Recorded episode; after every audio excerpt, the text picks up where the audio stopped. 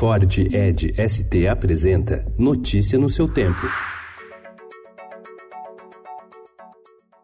Olá, sejam todos muito bem-vindos. Hoje é sábado, dia 28 de setembro de 2019. Eu sou o Cadu Cortez e ao meu lado Alessandra Romano. E estes são os principais destaques do jornal Estado de São Paulo.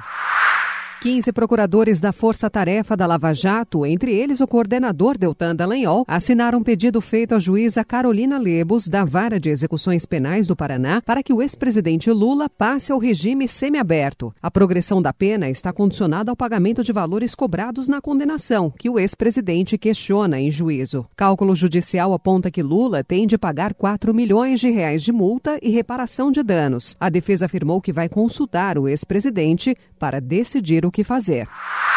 O ex-procurador-geral Rodrigo Janot foi alvo de ações de busca e apreensão em sua casa e escritório em Brasília, um dia após afirmar ao Estadão que por pouco não matou o ministro Gilmar Mendes do STF. A medida foi autorizada por Alexandre de Moraes, do Supremo, após pedido feito por Gilmar para suspender o porte de armas de Janot e impedi-lo de entrar no STF.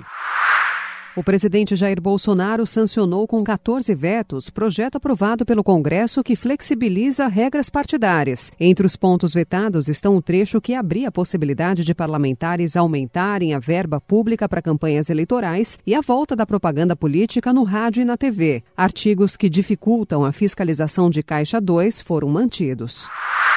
Balanço do primeiro mês de ações das Forças Armadas na Amazônia mostra redução de 25,1% nas queimadas, principal objetivo da operação de garantia da lei e da ordem, mas queda de 63,7% nas apreensões de madeira e avanço no desmate, conforme dados do IBAMA e do INPE.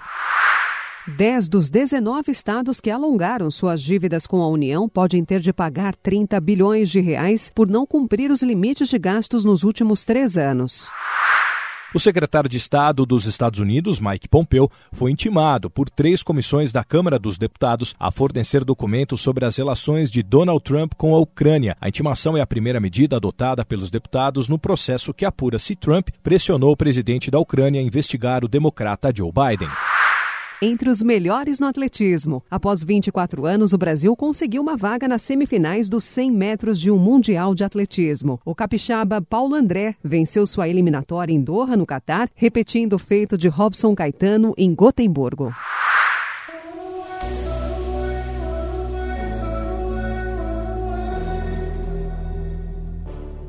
E a Loki brilha no Rock in Rio. Pela primeira vez, um DJ brasileiro se apresentou no palco principal do festival, que teve início ontem e trouxe atrações como Mano Brown. Notícia no seu tempo. É um oferecimento de Ford Edge ST, o SUV que coloca performance na sua rotina até na hora de você se informar.